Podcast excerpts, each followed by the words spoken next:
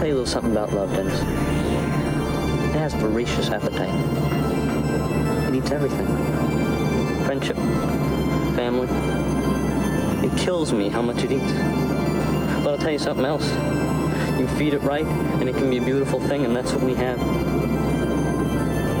You know, when someone believes in you, man, you can do anything, any fucking thing in the entire universe. And when you believe right back in that someone, then watch out, world, because nobody can stop you, then nobody, ever.